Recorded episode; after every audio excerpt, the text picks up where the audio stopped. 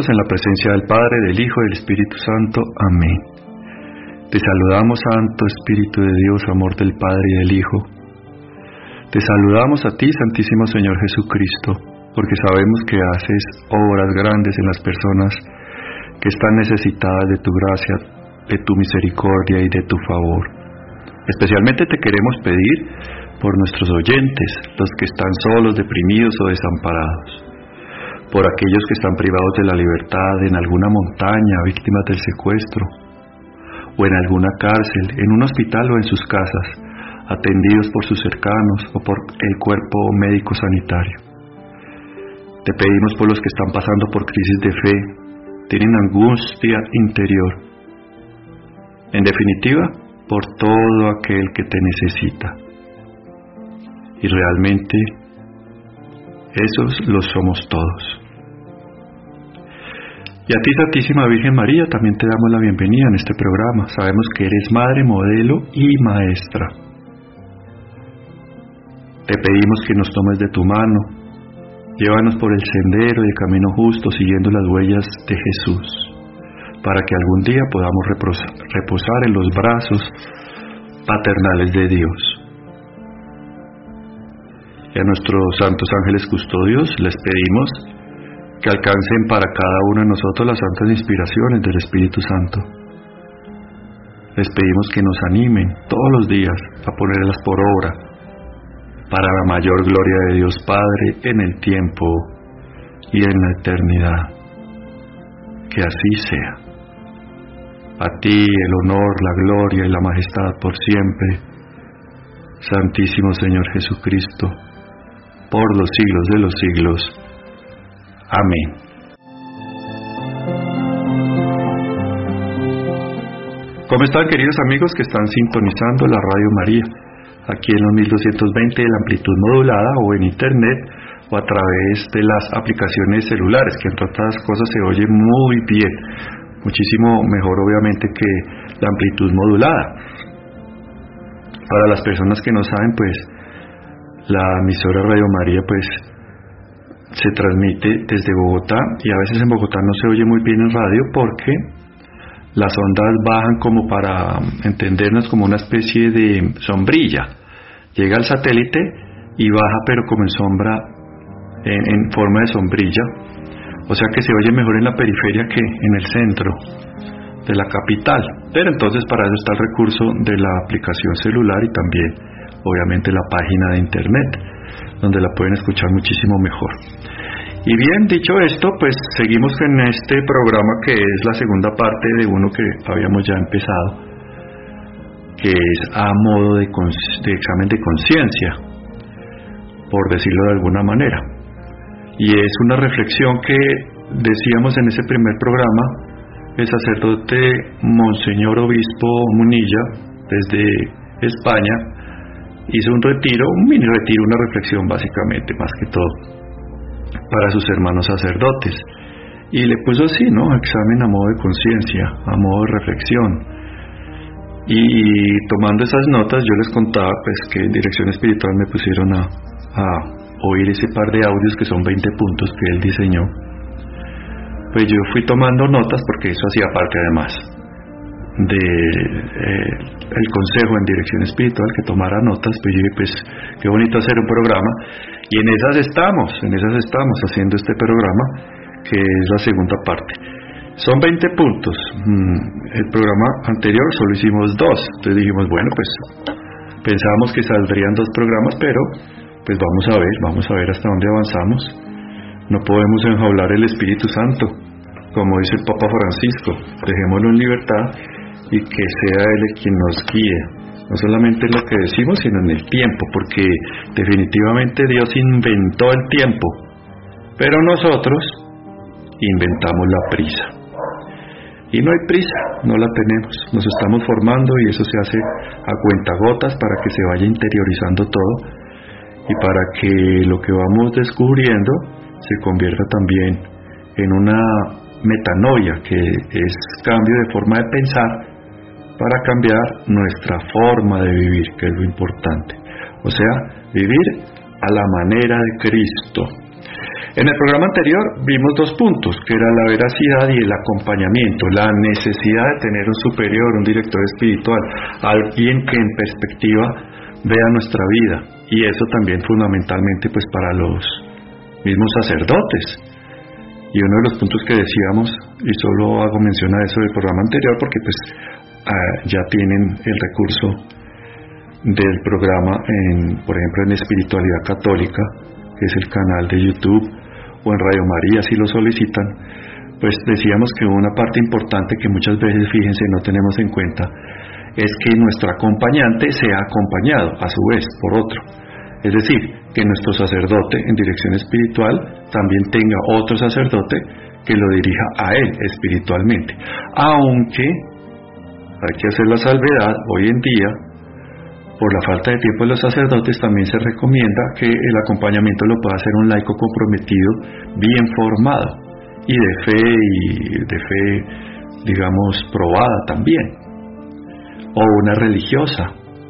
Eso también puede ser, porque bueno, de alguna manera, si lo resumimos todo, pues el que hace el acompañamiento espiritual es el Espíritu Santo, o sea, el sagrario. El sagrario nos va a dar emociones interiores. Pero si no, definitivamente necesitamos una guía, porque a veces podemos imaginarnos cosas que están solamente en nuestras mentes, pero que no vienen de la cosecha espiritual, vienen de la cosecha personal. Entonces es importante el discernimiento y el discernimiento lo hace el acompañante. Entonces, dicho esto, entramos en materia. Vamos a ver el tercer punto y es la visión de fe. La visión de fe es el tercer punto. Y obviamente tiene que ser una visión sobrenatural de la fe. Porque hoy en día hay un cliché en, la jerga, en la conversación cotidiana, las conversaciones de bar. Tenga fe, pero ¿fe en qué? Tenga fe en la fe, tenga fe, pero no se dice ni en qué ni a quién. Entonces tenemos que definir qué es fe. Fe es creer en algo o en alguien.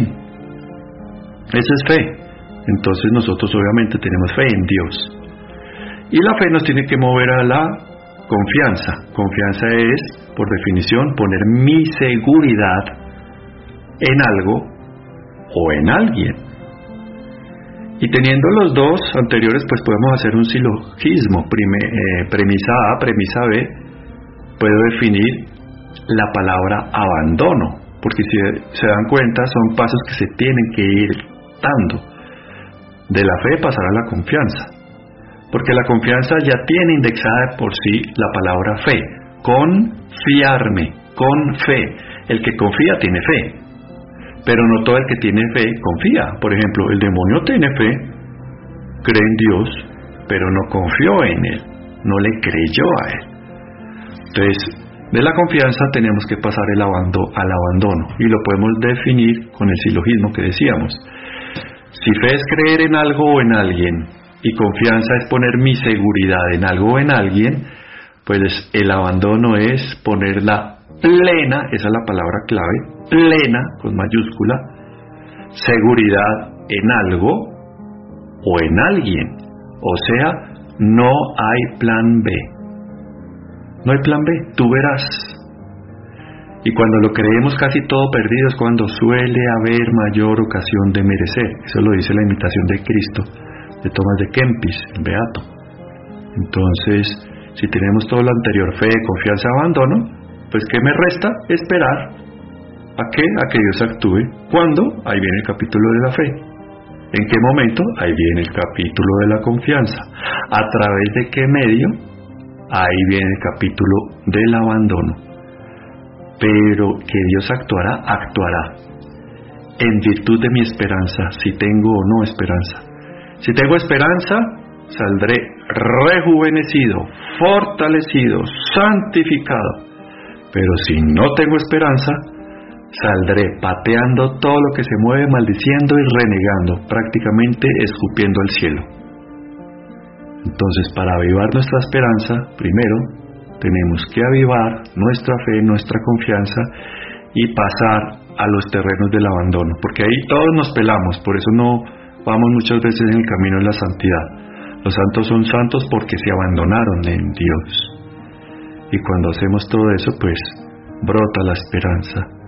Este es un mundo que ha perdido la fe, porque primero perdió la esperanza.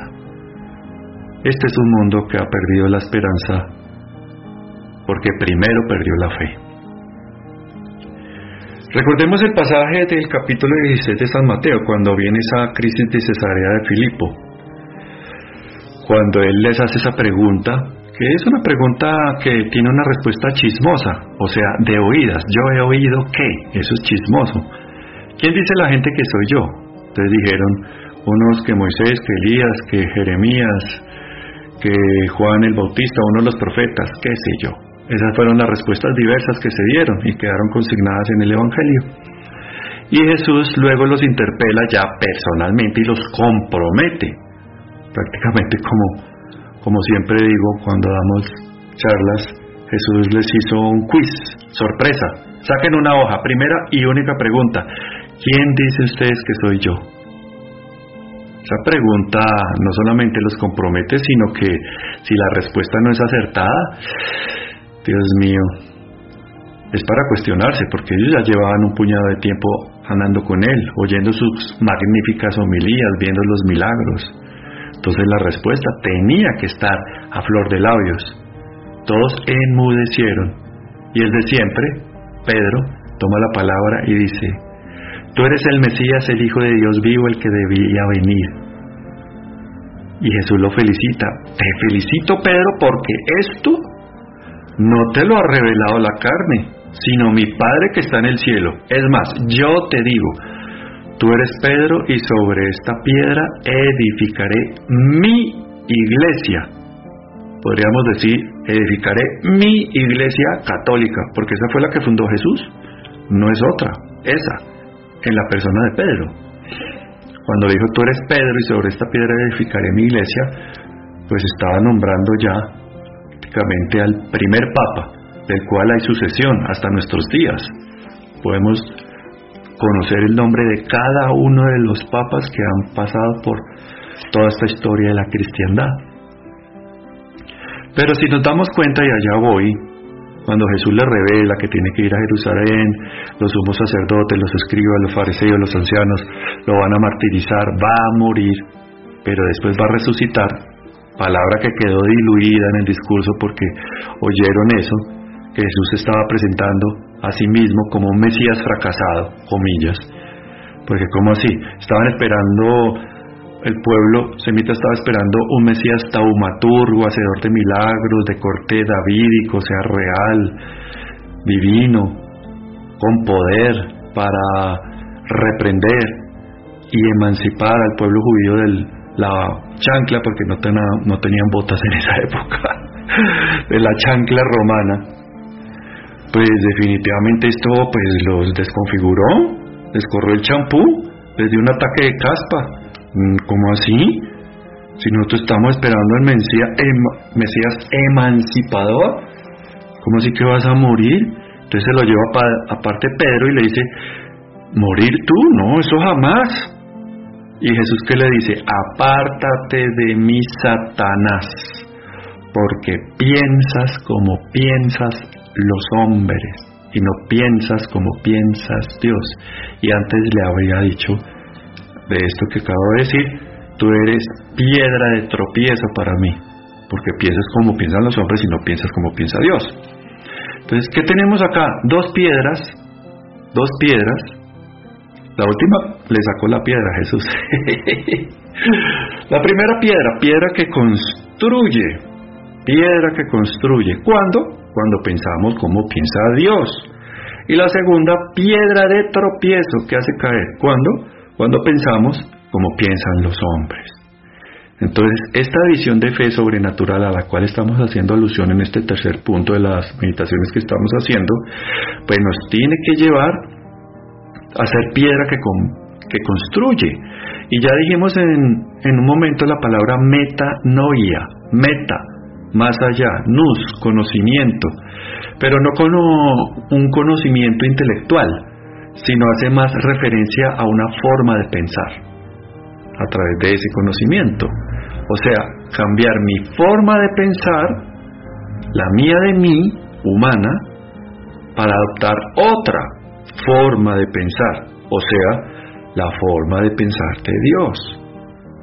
A eso se le llama metanoia, que hace parte de la conversión, que viene del griego, y hay otra palabra, pues dicho sea paso entre paréntesis, es la palabra epistremo, también del griego, que significa regresar. ¿Regresar a dónde? A la casa del Padre, a nuestro plan original, a nuestro reino definitivo, porque el hombre no fue creado para la tierra, sino que fue creado para el cielo. Entonces todos ustedes y yo estamos de regreso hacia la casa del Padre. Y eso viene en la palabra tan hermosa que me parece muy bonita, es epistremo. Pero bueno, cierro ese paréntesis y seguimos con esta palabra de la metanoia, metanoia, que es volver a pues, generar un cambio en nuestra forma de pensar, para pensar Jesús mente y si cambio mi forma de pensar, cambio mi forma de vivir y actuar. Entonces vivo y actúo Jesús mente. Y eso es muy importante, porque esa reprensión a Pedro también nos la hace a nosotros. Cuando nosotros caemos en las ideologías inventadas por la razón humana, pues estamos siendo piedra de tropiezo para los demás. Estamos primero que todo creando una confusión enorme entre nuestros niños y nuestros jóvenes. Y ellos que son el futuro de la humanidad, pues vamos a tener una humanidad enferma. Ya de por sí ya lo estamos. Tenemos la naturaleza caída, producto del pecado original, pero vamos a tener una humanidad que ha caído en la esquizofrenia y en la autodestrucción. No se necesita que el enemigo del alma nos destruya, él con todo esto se está encargando que seamos nosotros mismos los que nos destruyamos. Entonces la frontera, antes, si nos damos cuenta, entre los creyentes ateos, perdón, entre los creyentes y los ateos, o sea, los que creían en Jesús y los que decían no creer en Dios, cosa que, dicho sea de paso, es personal, yo no creo en el ateísmo. O si no, súbalo usted en un avión y póngalo en una turbulencia bien fuerte. Ahí sí todos se acuerdan de Dios. O como decía el Padre Pío a alguien, le dijo, Padre, ore por mi hermano que no cree en Dios. Dijo, sí, súbelo en unas escaleras y cuando esté arriba, pégale una patada en el trasero y cuando vaya en la mitad de las escaleras hacia abajo, se va a acordar de Dios. O sea, todo el mundo tiene una oración y las mejores en la grama recién cortada de un panteón, de un cementerio o en los pasillos de un hospital. Son las oraciones más honestas y el increyente, el que comillas se dice ateo, eleva una oración en el silencio de sus labios, pero en la apertura de su corazón. Entonces, esta frontera que decimos entre los creyentes y los no creyentes, o mal llamados ateos para mí, vuelvo y lo digo, se presentaban los años 70. Ay, no, yo no creo en Dios, punto. Ay, no, pues qué cool. Y yo sí soy creyente. Uy, no, pues sí, tú estás como viviendo en un mundo que no ha evolucionado. Y hoy en día, eso era en los años 70, pero hoy en día la frontera está entre los que creen que Dios ha hablado y los que creen que Dios no ha hablado. O sea, la frontera está en las Sagradas Escrituras. O sea, hay gente que cree que Dios ha hablado y que lo que está en las Sagradas Escrituras es palabra viva de Dios. O sea, tiene vida, vitalidad, mueve, traspasa el alma con esa espada doble filo que tiene mucho poder y los que creen que Dios no ha hablado. O sea, que la Biblia simplemente es un libro interesante con algunos, como lo decía San Agustín en su momento, porque lo llegó a decir, que sí, estaba muy, muy, muy, muy bien la Biblia, aunque él veía que tenía algunos errorcillos por ahí de gramaticales y todo, porque acuérdese que él era una persona, bastante intelectual, ¿no? Él, él llegó a decir eso antes de su conversión, imagínense. Inclusive yo tengo a alguien que conozco que se ha leído la Biblia o se la leyó, porque bueno, esa persona ya murió. Leyó la Biblia, toda, cosa que ni siquiera los católicos hemos hecho, de tapa a tapa, pero descubriendo conocimientos intelectuales. Había leído tantos libros, ¿por qué no leer uno más? Y leyó la Biblia y simplemente lo hizo como a nivel informativo. Pues cuando uno lo lee sin el espíritu con el cual fue escrita, que es el Espíritu de Dios, el Espíritu Santo, pues ya ahí cambia la cosa porque ya la comunicación de los dones del Espíritu Santo, especialmente de sabiduría, de ciencia y de entendimiento, pues no van a operar. No porque Dios no lo pueda hacer o, sea omnisapiente, sino que soy yo el que le pongo límites a la sabiduría de Dios porque cierro el corazón. Y el corazón, pues está repleto de poder, tener placer y fama. Entonces yo mismo soy el que lo he llenado de cosas y de razonamientos y de ideologías, las cuales sigo, que no le he dado un espacio a Dios. Entonces la responsabilidad no es de Dios, la responsabilidad es mía. Y yo soy el que tendré que dar cuentas en su momento. Entonces este es el tercer punto, visión de fe. Pero ¿qué fe? ¿Qué fe? Normalmente nosotros ya creyentes que estamos empezando a caminar, que seguimos haciéndolo, no caemos en una crisis plena en creer o no la creer la existencia de Dios. Esa es la crisis de fe de secularismo. Nosotros podemos caer en una crisis de fe en no creer que Dios me ama cuando estoy pasando por una prueba específica. Esa es nuestra crisis de fe. Dios no me ama, Dios no me escucha, Dios me abandonó, Dios me dejó solo. Entonces es una crisis de fe un poquito triste, claro, o muy triste, porque si algo pone triste a Dios es dudar que Dios nos ama. Y no nos damos cuenta por formación, eso es importante, formarnos, porque a veces lo más práctico es una buena teoría, si yo no conozco la teoría, ¿cómo la llevo a la práctica?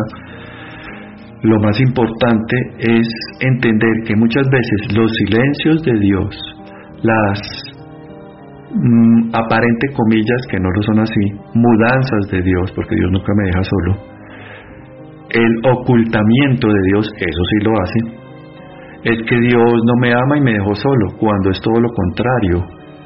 El silencio y la ausencia de Dios es preparación. Grabémonos esa palabra es preparación. ¿Preparación para qué? Para recibir las gracias que Dios me tiene reservadas. Si Dios no me prepara primero, cuando yo reciba las gracias, primero no las voy a reconocer. Y si no las reconozco, pues obviamente no voy a saber que vienen de Dios. Y segundo, no las voy a saber aprovechar para el beneficio de los demás y para mi beneficio personal. Lo vemos, ¿saben cuándo? Por ejemplo, los deportistas de alto nivel, futbolistas. Son futbolistas que no se han preparado intelectualmente, son futbolistas que no tienen una cultura adecuada y cuando les llega la fama, por su arte, por su deporte, por su habilidad, pues no saben manejar el dinero, no saben hacer inversiones y no se dan cuenta que el deporte es finito, y la finitud la determina muchas veces la edad. Llega a una edad y así ellos quieran, no pueden, porque el cuerpo no ya no es mozalbete, ya no es un cuerpo joven y no puede responder a su mente. Pueden tener toda la habilidad en la mente para desarrollar una jugada, pero el cuerpo no llega, no llega, no les da, entonces viene el retiro. Y cuando viene el retiro, si no han cultivado esa parte económica que es a lo que estamos haciendo ilusión, pues la despilfarran, o si ya no la han despilfarrado antes. Entonces así las cosas, pues muchos caen en la pobreza cuando pudieron haber tenido una educación adecuada y estar viviendo bastante bien, ayudando a otros, ¿no? Entonces lo mismo en, en este momento en cuanto a la fe. La fe tenemos que cultivarla a través de la fundamentación de la misma, que no es otra cosa sino la formación. Alguna vez, y vuelvo y lo repito porque viene al lugar, el padre Ernesto María Caro, sacerdote teólogo, mariólogo, exorcista, filósofo, decía en una estadística que solamente el 17% de los católicos del mundo van a misa. De ese 17%, solamente el 50% comulgan, o sea, digamos el 8%. Y de ese 8% solamente el 25% se forman, o sea, el 2%. El 2% de los católicos del mundo se forman. Y si no nos formamos, pues podemos muy fácilmente perder la fe, obviamente unido a la falta de oración. Si no oramos, vamos a perder la fe, como lo dice el santo. El que ora se salva y el que no ora se condena. Así de sencillo, así de simple, así de dramático. Entonces, avivemos la fe, pero la fe sobrenatural a través de la formación y a través de la oración. El Papa Benedicto XVI en este punto, y con esto termino este punto precisamente, decía que la teología,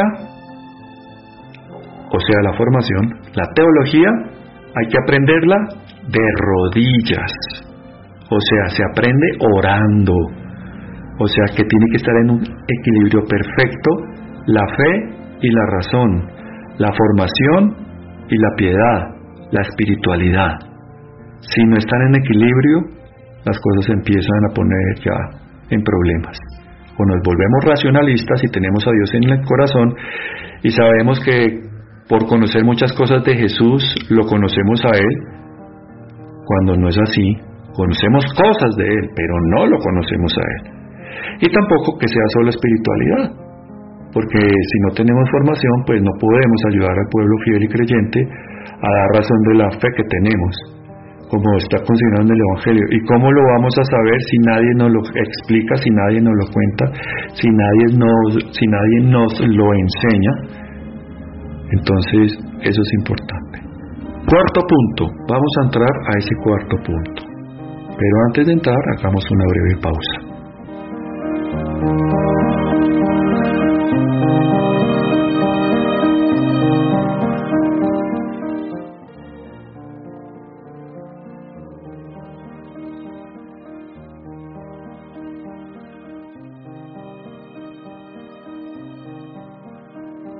Y bien, siguiendo adelante entonces con estas reflexiones que estamos haciendo en voz alta a manera como de examen de conciencia, examen particular, de introspección de cómo está nuestra vida espiritual, entramos al cuarto punto, que es el tono de vida, el tono, el tono de vida.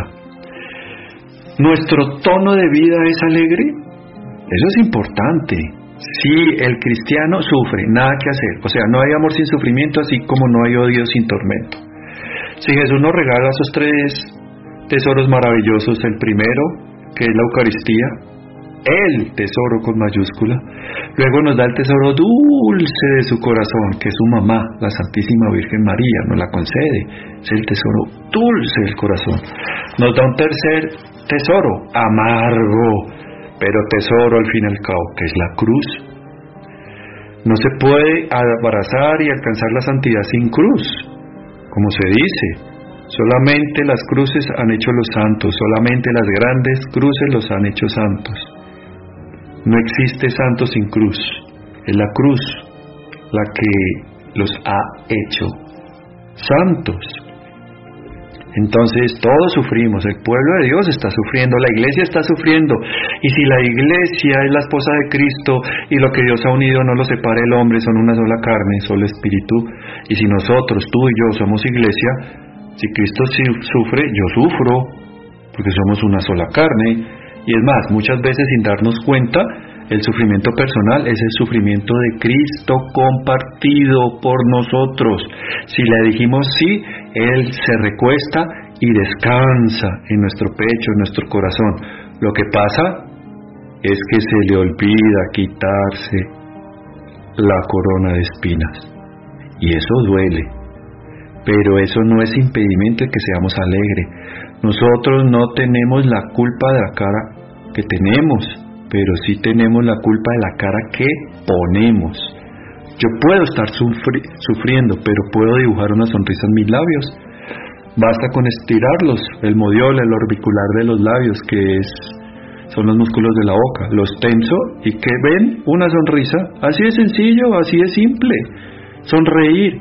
Sonreír por voluntad, no por emoción ni estado de ánimo.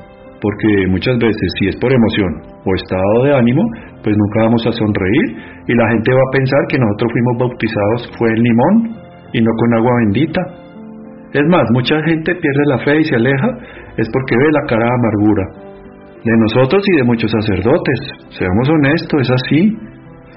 Sí, el cansancio es mucho por el avatar de la vida, los sacerdotes no dan abasto hoy en día. Pero, como lo dice Padre Pío, en estos momentos el que se cansa es el que menos corre, porque en la vida espiritual el que más corre es el que menos se cansa.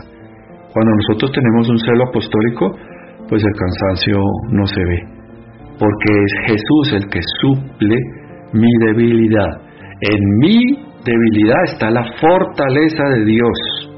Y en mi fortaleza está el amor de Dios. Si yo quedo repleto del amor de Dios, no me canso. El, el, cansancio sale cuando ya me acuesto y apago la mesita de luz de la mesa de noche, la lamparita. Ahí sale el cansancio, entonces me entrego al descanso nocturno. Pero mi alma sigue en vigilia, mi alma no descansa porque siempre está en Dios. A eso, a eso tenemos que llegar. Entonces, tiene que ver en ese tono de vida si yo vivo como una persona esperanzada, porque es que la, si la fe da paso a la paz, la caridad da paso al amor, la esperanza da paso a la alegría. Entonces, la alegría la encontramos en la esperanza, y ya lo dijimos anteriormente. Mi esperanza está puesta en que esta prueba va a pasar. No sé cuándo, pero va a pasar. Es más, este mundo va a pasar, pero este no es el mundo. Mi reino no es de este mundo, dijo Jesús. Podríamos nosotros también decirlo. Mi reino no es de este mundo. Estamos por un ups de Adán y Eva por eso estamos en este mundo. Pero mi mundo, mi reino original y originante es el reino de los cielos. Y cuando pienso en eso, se tiene que dibujar una sonrisa en el corazón, en el alma y en el rostro. Mi rostro se ilumina, porque falta poco, falta muy poco para ese reino. Falta en esta vida, ¿qué? 20 años, 30 años, 40 años, 50 años, 60 años. Eso es muy poco. Ya falta poco para que nosotros abracemos a Dios en la visión beatífica y eso nos tiene que dar alegría.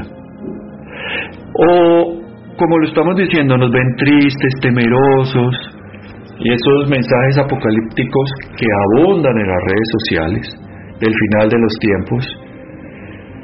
No estoy hablando si, si va a pasar o no va a pasar, si lo creemos o no lo creemos estoy diciendo que después de un mensaje de esos, siempre la Santísima Virgen María cuando los comunica, o el mismo Jesús, dice, pero no tengan miedo. Esa palabra la replicó hasta el agotamiento. Y no digo agotamiento, cansancio, sino que ya se le acabaron de pronunciar la palabra no tenga miedo, por tanto que la repitió eh, su santidad el Papa Juan Pablo II hay 365 veces consignada la palabra no tengan miedo en las Sagradas Escrituras, una para cada día del año. No tengan miedo. Y siempre la Virgen lo dice, pero no tengan miedo. Yo estoy con ustedes, mi Hijo está con ustedes. Entonces, aunque los mensajes y el cumplimiento de ellos, que ya los hemos visto también, muchos de ellos cumplidos, son tenebrosos, temerosos a la razón humana, no así deben serlo al entendimiento espiritual, a la fe, a la confianza, al abandono, a la esperanza en Dios. Eso no puede minar nuestra alegría. Nuestra alegría está cimentada y fundamentada en Dios. Es decir, el corazón en el cielo, aunque, como todavía somos peregrinos, nuestros pies en la tierra. A partir de los, ah, de los 40, entonces, lo decíamos, más o menos desde los 40, cuando ya empiezan ya como, mm, digamos, el culmen de la vida, como la conocemos en infancia, juventud, y ya empieza a entrar la persona en años y empieza a aparecer el sereno atardecer de los años. O sea, se va perdiendo la juventud. Entonces, a partir de los 40 somos responsables de la cara que ponemos. La que tenemos, la tenemos, sea bonita, fea, más o menos, porque para gusto los colores. Muchas veces nosotros a los orientales los vemos feitos y ellos a su vez nos ven a nosotros feitos, sea viceversa. Entonces la belleza es lo que a los ojos agrada. Entonces la belleza muchas veces es subjetiva, pero lo que no es subjetivo, tiene que ser objetivo, es lo que yo por decisión personal hago. Entonces la cara que yo pongo depende de mí y ya está. Entonces tú eres responsable de la cara que pones. Mírate en el espejo a ver qué cara estás poniendo. También tenemos que preguntarnos en este tono, que es el cuarto punto que estamos analizando, este tono de vida. Prácticamente son como, ¿saben? Como las cuerdas de una guitarra. Son seis cuerdas y una de ellas puede estar destemplada y las otras pueden estar templadas. Y esta destemplada hace que no suene tan bien ciertas notas. Entonces, el que tiene oído experto dice esta cuerda hay que apretarla, entonces le da una vueltica a la clavija y la pone a tono, a tono, ya por oído o por aplicaciones, porque la tecnología también permite afinar con aparaticos, ¿verdad? Entonces hay que poner a tono la vida y en eso estamos en este punto. Y en cuanto a nuestro ministerio se refiere, podríamos pensar, estamos disfrutando nuestro ministerio y nuestro ministerio, nuestra acción pastoral, apostólica, nuestro apostolado, dependen de los carismas que Dios nos dio. En el bautismo Jesús nos concede los dones del Espíritu Santo, los siete, pero en el sacramento de la confirmación se nos confirman esos dones ya recibidos y se nos regalan los carismas Dicho sea paso, don y carisma es lo mismo, uno viene del griego, otro del latín, pero hagamos esta diferencia así, por lo menos eh, eh, eh, verbal, racional, para poderlo un poquito entender mejor. En el sacramento de la confirmación se nos regalan los carismas.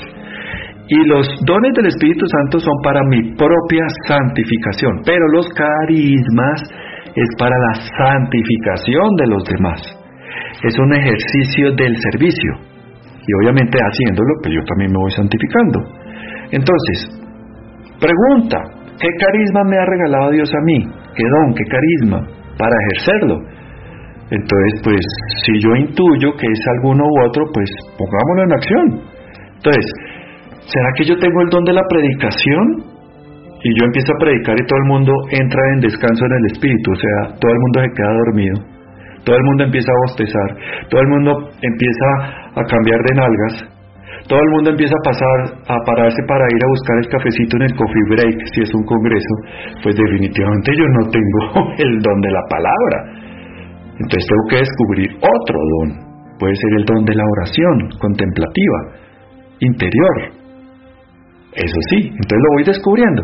¿Será que yo tengo el don de sanación? Yo oro por todo el mundo y todo el mundo se muere. pero no, no, no, esto pues, lo digo jocosamente, pero no es así. O sea, ¿qué es la sanación? La sanación es que todo el mundo se sane el cuerpo y ya se le pase el dolor. No, Muchas veces se va y se ora por los enfermos en la UCI y se mueren rapidito. ¿Qué quiere decir?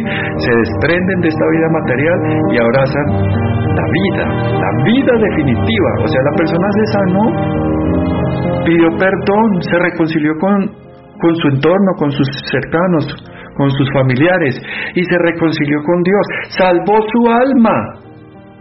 Entonces, sí hay donde esa nación en ejercicio cuando se ora por un enfermo y el enfermo va a la guardia y se entrega a abrazar la vida eterna pasando por su juicio particular. ¿Será que yo tengo el don de servicio? ¿El don de servir? Mm, no sabemos, hágalo. Hay personas que sirven un plato de comida, lo cocinan y lo ponen en la mesa y se siente la ternura y el amor. Estoy pensando ahorita en alguien, ¿saben quién? En, en, el santo peruano de la humildad. Este santo, ustedes recordarán, San Martín de Porres es su nombre, una vez estaba un enfermo, un hermano de su comunidad, y a este hermano, a él, lo trataba muy mal, le decía perro mulato. Y entró en enfermedad y una pierna se le gangrenó, se la tenían que amputar. Y él queriendo alegrarle un poquito, ese momento le dijo, necesitas algo y qué me puedes dar tú a mí, perro mulato, no necesito nada. O sabes qué, sí, quiero una ensalada.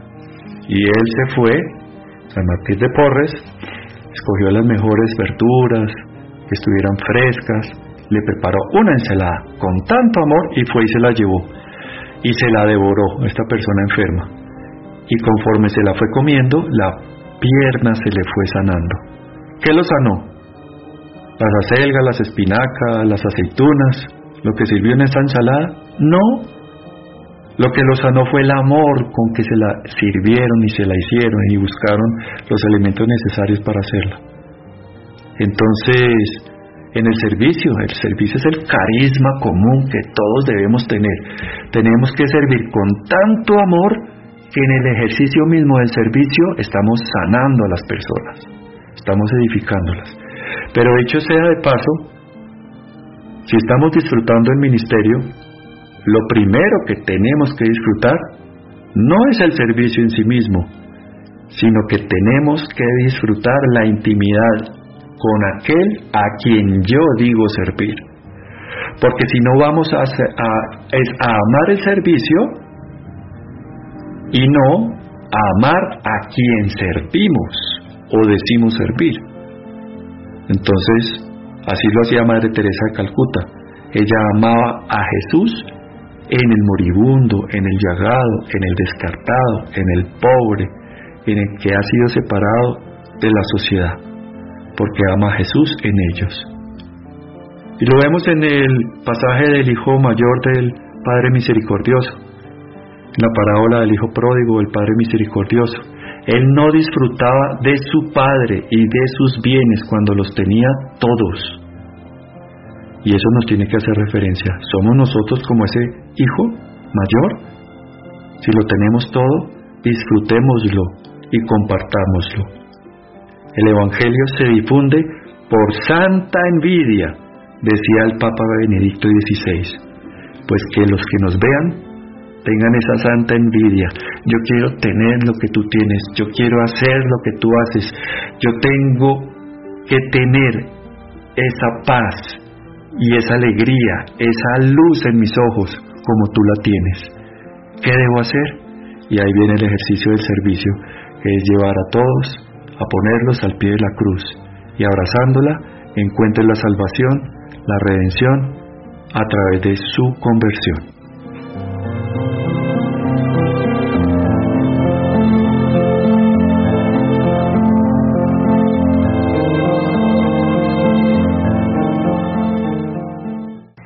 Bien, queridos amigos, vamos a terminar aquí, el tiempo se nos fue. Hicimos otros dos punticos y así iremos de programa en programa hasta evacuarlos, no todos, estos son solo algunos, pero sí que nos van a edificar. Que el Señor nos bendiga, nos guarde, que el Señor nos muestre su rostro y tenga misericordia de nosotros. Vuelva el Señor su rostro hacia nosotros y nos conceda la paz. Que el Señor nos bendiga hoy y siempre a través del corazón doloroso e inmaculado de María, en el nombre del Padre y del Hijo y del Espíritu Santo. Amén. Que Dios los bendiga a todos y nos quedamos aquí en la Radio María, con la, con la Reina del Cielo, con la Madre Soberana de Dios.